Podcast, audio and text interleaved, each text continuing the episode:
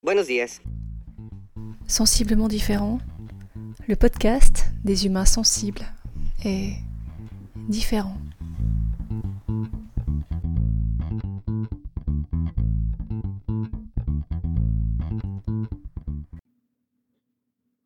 Oui, je t'avoue, j'ai eu un doute en écoutant le fichier audio. Parce que, sur ma première écoute, il n'y avait pas ma voix. Une sorte de dialogue avec un silence comme partenaire. Un peu bizarre. Et puis, en fait, ça va. Avec Laetitia, on a décidé de transformer nos boulettes, maxi boulettes, en force, histoire de récolter les graines du temps partagé. Je n'ai pas dit perdu. On t'en reparlera bientôt. Salut, épisode 35, un jour, un thème, un podcast. Aujourd'hui, je te propose de rencontrer Laetitia Mazax, de parler de son parcours, de ses multicasquettes et comment elle gère ça au quotidien, ou comment elle navigue au milieu de tous ces univers, ses défis, ses galères, ses réussites. Écoute bien, elle va même te donner quelques tips qu'elle partage avec des mères entrepreneurs. De toi à moi, si tu n'es ni mère ni entrepreneur, tu vas quand même apprendre quelque chose. Si ta vie est remplie de mille projets, ce podcast est pour toi. Si tu veux faire de la place à toutes les facettes de ta personnalité, ce podcast est pour toi. Si tu es en manque d'inspiration, ce podcast est pour toi. Bienvenue, bienvenue dans l'univers des mompreneurs. Je m'appelle Magalidé, je suis un humain, maman quatre fois, thérapeute en kinésiologie, enseignante pendant 20 ans dans tous les sens, chercheuse et amoureuse de la vie, mi-punk, mi-poète. Je t'invite aujourd'hui à cheminer avec moi.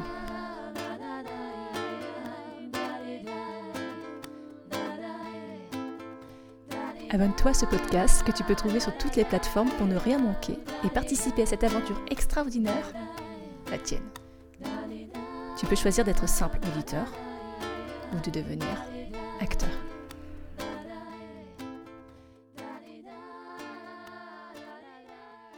Sensiblement différent.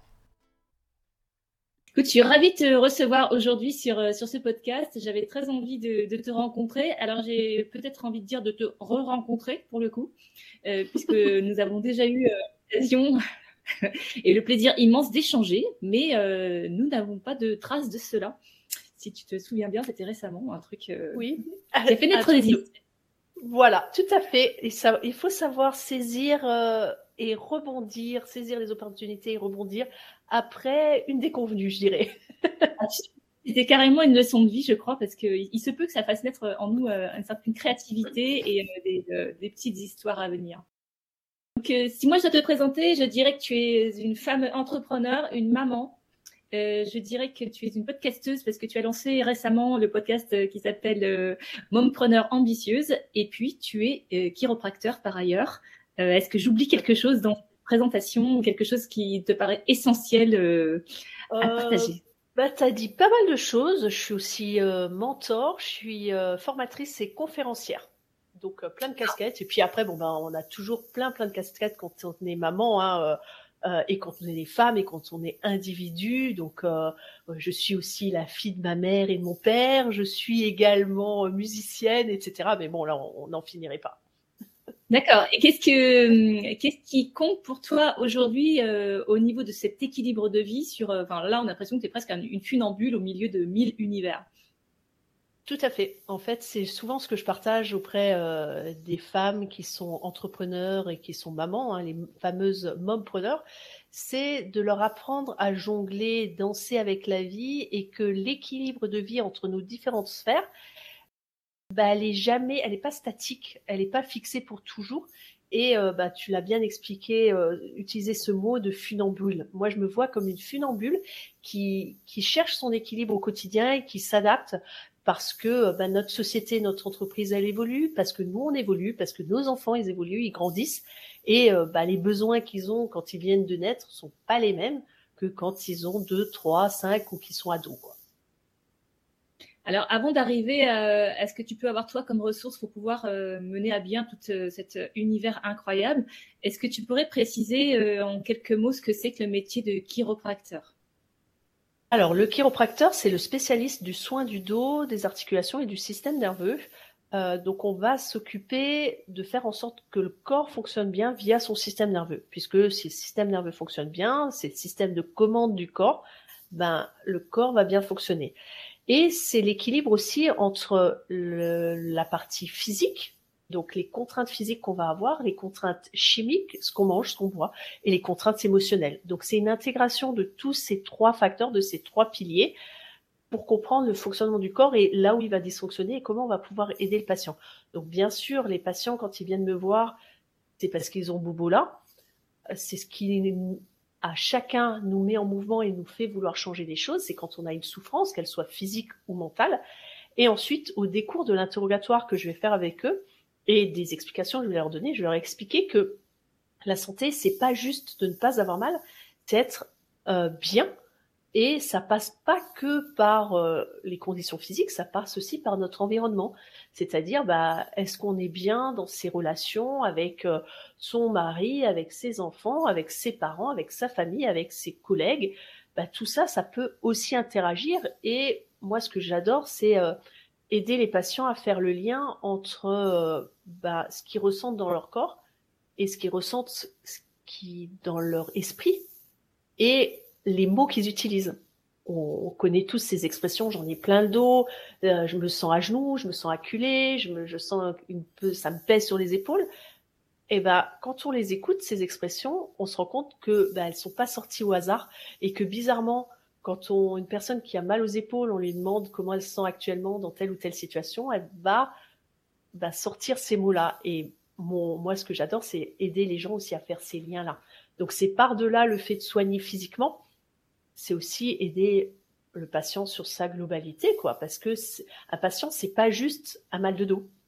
Dans ce que tu dis, il y a vraiment de, de transmission et un, rôle de presque éducatif de son propre rapport à la santé. Tout à fait. Pour moi, c'est capital euh, de passer par l'éducation de la personne. Parce que c'est en lui expliquant comment son corps fonctionne qu'il va comprendre pourquoi il dysfonctionne et qu'il va pouvoir reprendre sa santé en main. J'aime vraiment que les gens y comprennent et euh, c'est là où moi j'aime beaucoup mon métier. Ça regroupe vraiment ce que j'ai déjà fait dans le passé. C'est que j'ai déjà été formatrice aussi euh, dans, en chiropraxie. Donc je continue à être formatrice auprès de mes patients. Et ça, c'est vraiment ce qui fait ma différence en tant que, que thérapeute, en tant que chiropracteur, c'est que bah, je leur transmets ça et j'aime leur expliquer, ne serait-ce que euh, une imagerie où ils ont parfois l'impression qu'on leur a parlé une langue étrangère quand ils sont allés voir un médecin et moi, je suis traductrice en fait de termes médicaux parfois. Et du coup, euh, ce qui est intéressant aussi, c'est que pour l'instant, on va dire qu'il y, a une forme de, de rapport euh, au mouvement, à se mettre en marche pour changer quelque chose qui serait de l'ordre du déclencheur douleur, euh. Actuellement, c'est un peu ça qui se passe dans, les gens qui viennent te voir, et que finalement, tu les amènes à se rendre compte que ça peut être autre chose le déclencheur, ou qui peut être moins fort, moins puissant. Euh, on, a, on avait évoqué l'idée de entendre le corps chuchoter avant qu'il se mette à hurler, et euh, peut-être mhm. toute cette éducation-là, c'est aussi pour dire que euh, la douleur, elle, on peut agir avant, en fait. Tout à fait.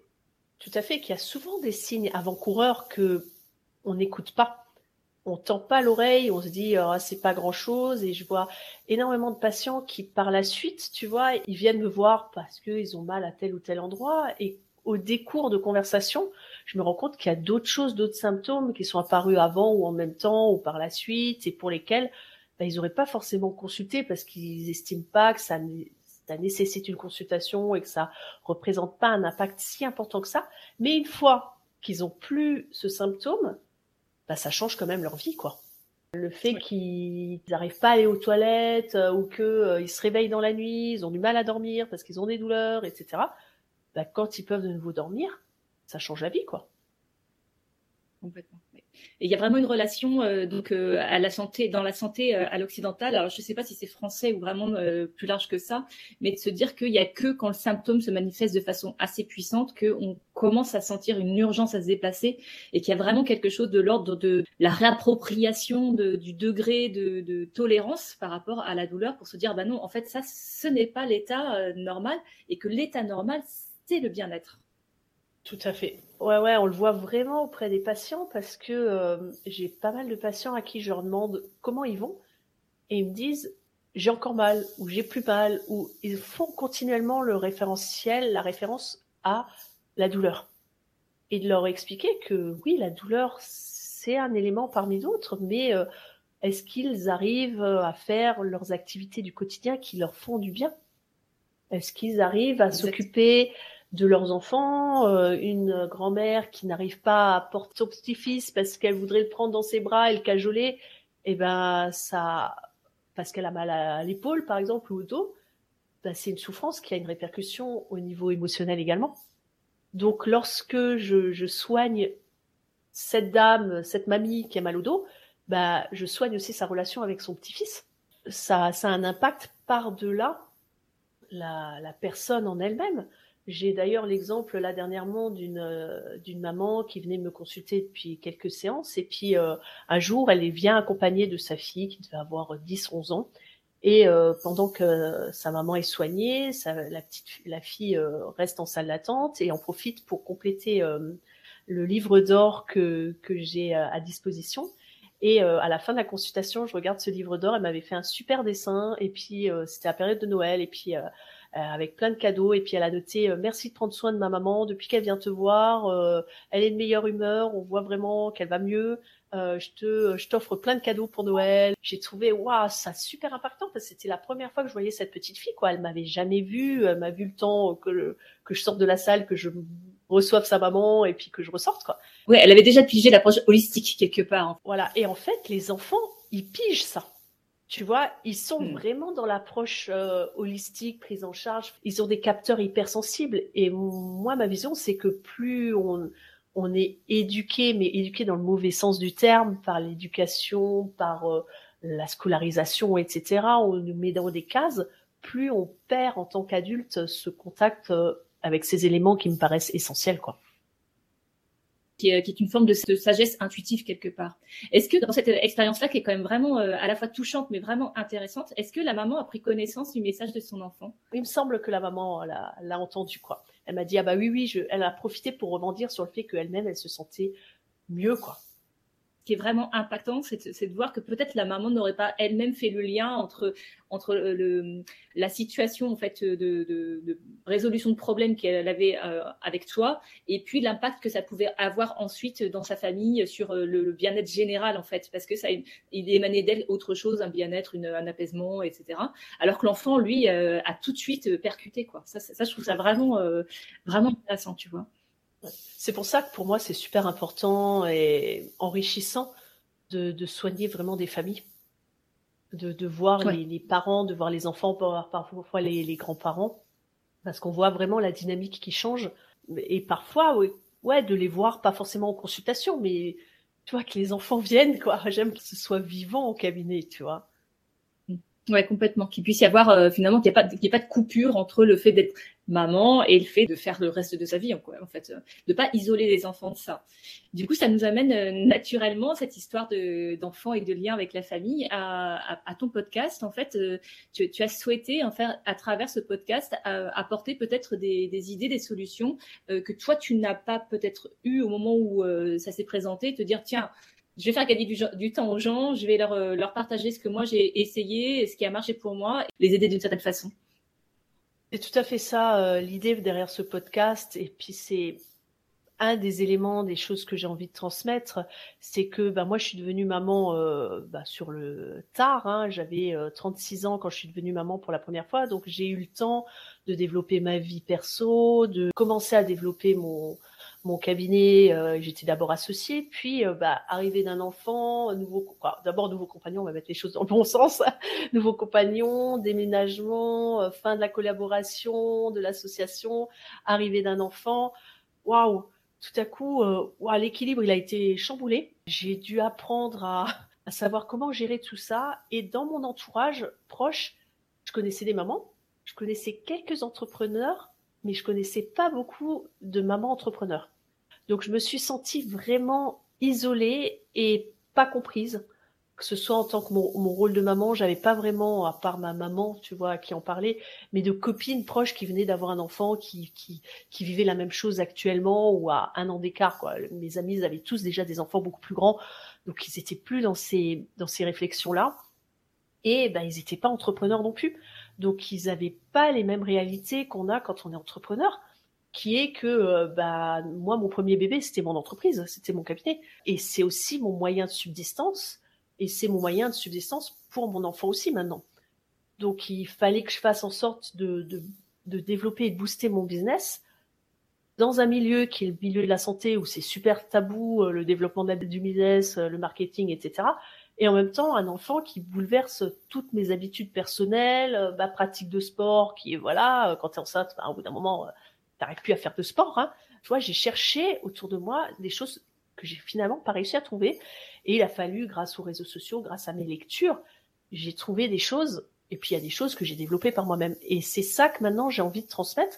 Bah, d'abord par mon podcast. Donc la saison 1, c'est déjà la rencontre de de plein de femmes qui sont entrepreneurs et mamans et qui nous partagent bah, leurs petites déconvenues, leurs déboires, leurs défis, ce qu'elles ont mis en place pour s'en sortir. Moi, j'ai envie de montrer aussi la vraie vie aux gens. Il y a des moments qui sont qui sont durs, et moi, j'aurais aimé pouvoir parler avec euh, des femmes qui me disent ça, que c'est dur, mais ça passe. Et euh, bah, du coup, j'ai envie de transmettre ça dans, dans ce podcast. Donc première saison, c'est ça. Les saisons à venir, ce sera euh, d'autres choses. Je travaille dessus, donc euh, je pense que ça va être plus des conseils, des choses comme ça. Et puis là, euh, à venir, ce sera un accompagnement que je vais proposer aux mamans entrepreneurs pour leur permettre de booster leur business sans sacrifier leur vie de famille. Donc de d'assumer leur double identité, parce que moi, ça a été un cheminement et un travail que j'ai dû faire d'accepter que je suis maman et que ben ça représente des contraintes, d'accepter que je suis entrepreneur et que ça représente des contraintes et que ça représente aussi des, des choses sympas qui ont un impact l'une sur l'autre, de euh, d'accepter ma puissance en tant que femme, en tant que maman, de trouver les tips pour équilibrer tout ça et euh, ben, surtout toute ma formation que j'ai fait sur euh, sur le business quoi, développement de business, marketing et tout ça et j'ai envie de partager tout ça dans une dans un accompagnement maintenant.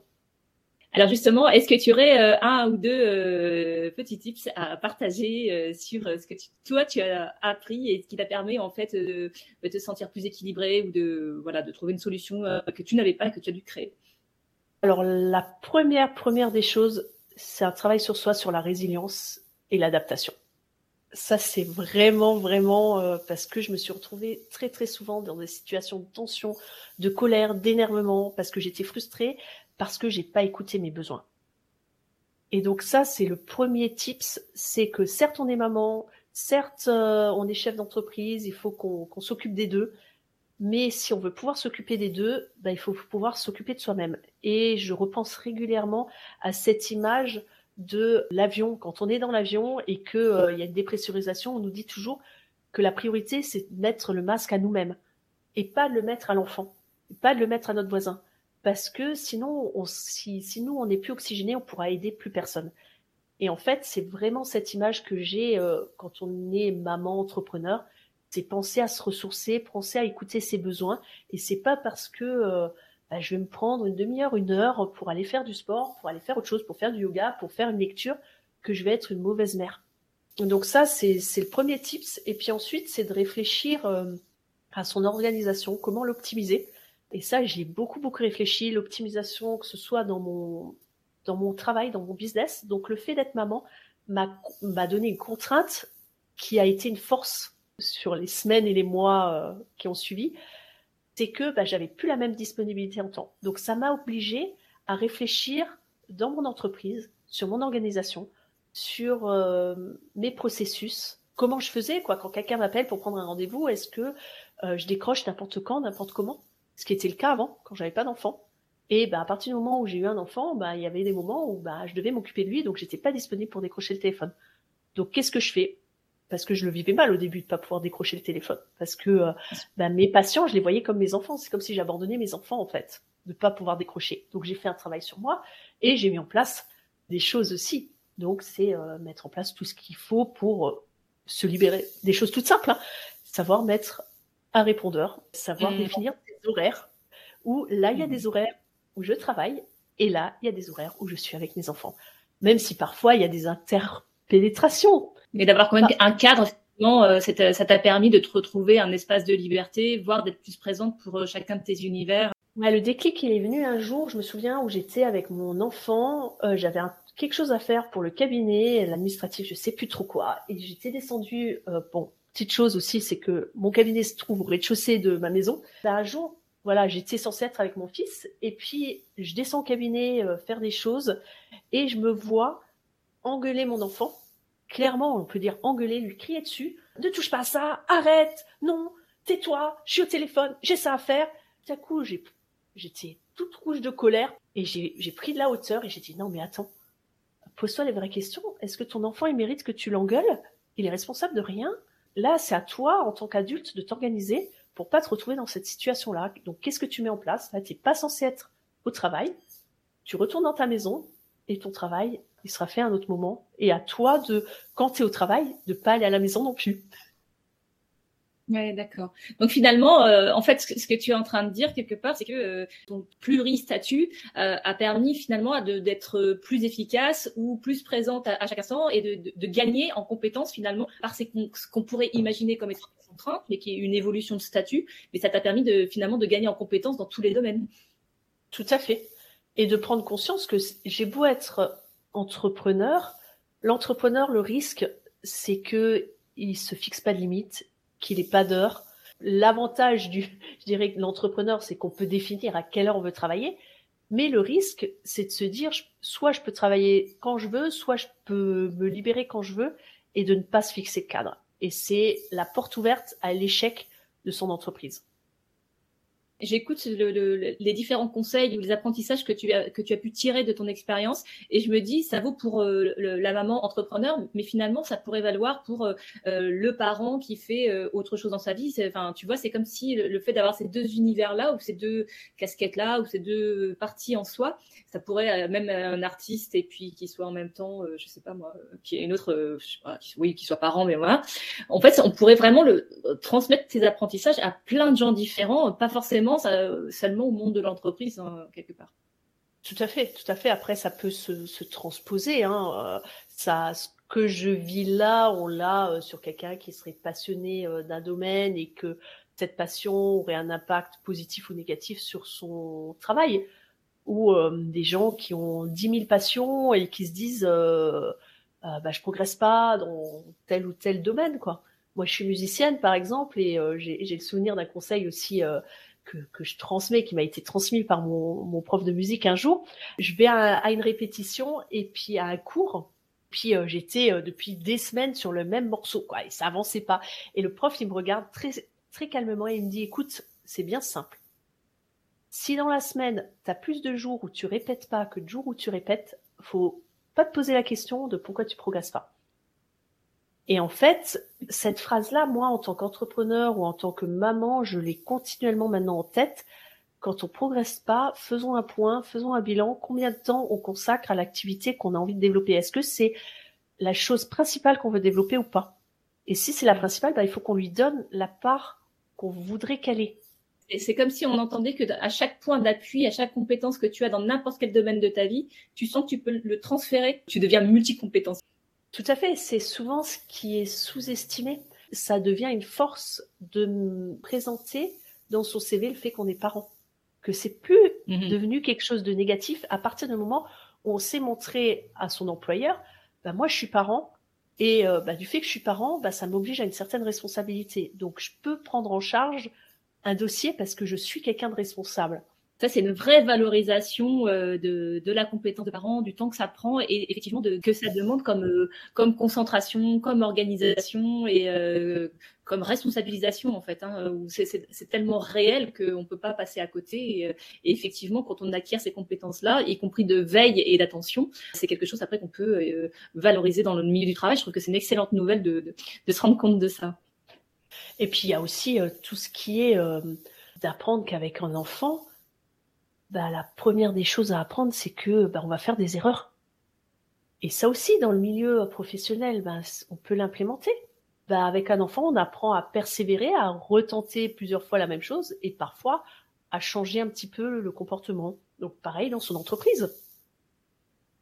Et encore une fois, tu vois, de, à travers ces deux expériences-là, qui sont quand même des expériences extrêmement fortes, extrêmement euh, chronophages et euh, qui prennent aussi pas mal d'énergie, il y a quand même quelque chose qui me revient et que tu as dit en premier tips, c'est que tu sois parent, que tu sois entrepreneur, ne pas s'oublier. Euh, parce que c'est quand même la, la, condition sine qua non, y compris pour ce qu'on veut transmettre à nos enfants. C'est la condition qui fait que ben que ça fonctionne. Et ton image de l'avion avec ben le premier truc que tu vas faire, c'est mettre ton masque sur toi, sinon tu peux être t'es, bon pour personne finalement. Elle est, elle paraît vraiment fondamentale euh, comme point d'appui en fait. Ouais, c'est vraiment c'est vraiment des éléments qui sont capitaux le, l'écoute de son besoin parce que bah moi je suis passée aussi par des phases où euh, bah, j'étais tellement à vouloir me dire à être vouloir être la maman parfaite et l'entrepreneur parfaite et euh, la thérapeute parfaite pour ses patients d'être présent sur tous les fronts et de pas vouloir qu'on puisse me reprocher le fait que euh, que bah voilà maintenant t'es maman tu peux plus il y a aussi une part de féminisme tu vois. C'est pas parce que t'es une femme que tu faut que tu te battes toujours un peu plus. Il y a tout ça qui a résonné quand je suis devenue maman. Et en fait on se rend compte que bah, il y a des moments où il faut accepter de lâcher aussi que euh, c'est ok euh, si euh, je suis pas parfaite avec mon enfant. Ouais. Est-ce que à travers tout ça, tu dirais que tu as gagné en authenticité? Ouais, je pense. J'ai beaucoup travaillé sur le fait d'assumer et d'accepter mes deux rôles et d'apaiser ces deux rôles et que les deux sont pas antinomiques quoi. Est-ce qu'aujourd'hui, tu pourrais dire que tu n'es pas en train d'enfiler le costume de maman d'un côté, le, le costume d'entrepreneur de, de l'autre? Tu restes toi en toutes circonstances? Ouais, ouais, voilà. Et puis, quand parfois je pète un câble, je pète un câble, quoi. et j'accepte, quoi, la source d'une leçon euh, que je vais utiliser auprès de mes enfants ou auprès de mes patients et de leur dire avec toute authenticité, vous savez, moi aussi ça m'arrive d'être fatiguée, moi aussi ça m'arrive de péter un câble. Et euh, parfois, je, le dis à mes enfants, je leur dis, euh, écoutez, là j'ai pété un câble.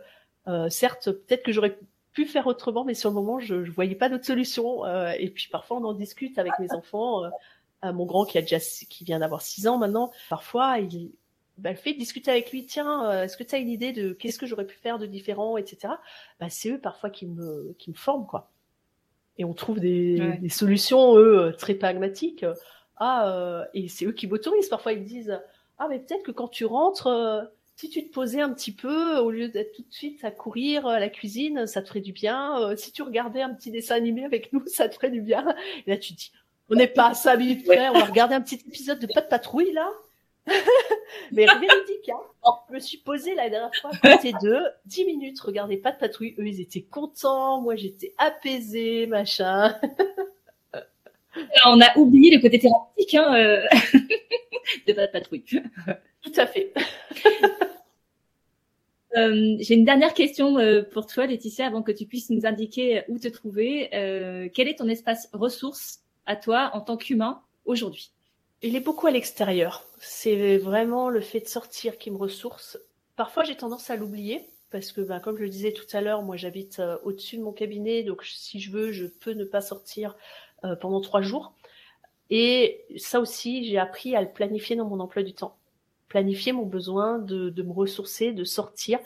Et vu que j'étais euh, grande sportive, on peut le dire, avant d'avoir des enfants, ben, j'avais tendance à me dire ah ben non t'as pas une heure devant toi pour aller courir et puis t'as plus la condition donc je faisais plus rien. Et j'ai accepté on est encore dans l'adaptation dans la résilience etc de me dire que j'ai besoin de m'oxygéner. Et euh, donc je sors et j'accepte simplement de marcher. Et parfois bah, j'ai juste un quart d'heure je me dis bah t'as juste un quart d'heure c'est déjà un quart d'heure. C'est toujours ça de prix.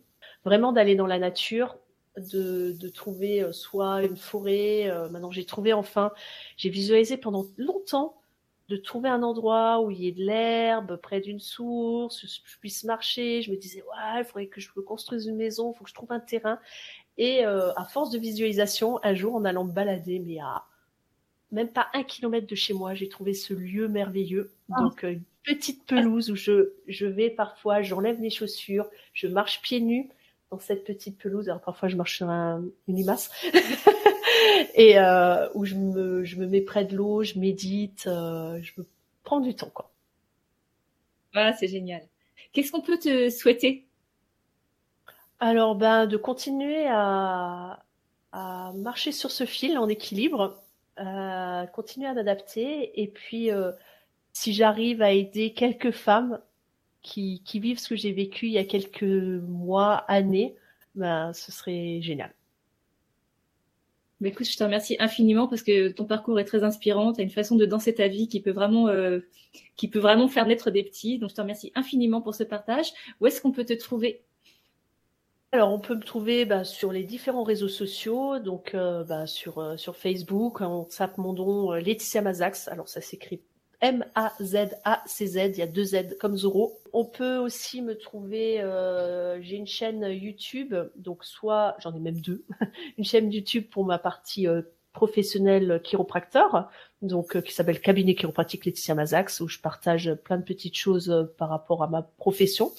On peut me trouver aussi sur Elfy, E-L-F-Y, ça c'est l'autre chaîne YouTube, où là c'est plus destiné à, à la mompreneur. Donc Elfie, c'est mon avatar en fait de la mompreneur.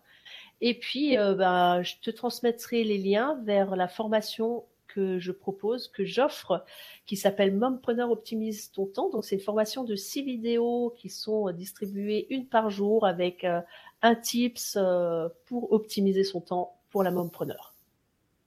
Voilà, c'est génial. Merci infiniment. On va pouvoir euh, partager ça avec euh, toutes les personnes qui vont écouter cet épisode. Je te souhaite une journée géniale et puis euh, j'ai comme l'impression qu'on va se recroiser. Ouais, je le sens bien. Allez, pour la mémoire et parce que c'est toi, je te prépare un récap. Demande-le-moi par NP. Ça me fait plaisir. Et tu sais quoi? Il y a encore plein de surprises à venir. Alors, abonne-toi. Si tu as aimé cet épisode, partage-le en me taguant. Tu peux aussi mettre 5 étoiles sur ta plateforme d'écoute préférée. Et n'oublie pas, maintenant, tu peux me trouver sur YouTube. Le prochain rendez-vous, Inch'Allah, c'est déjà lundi.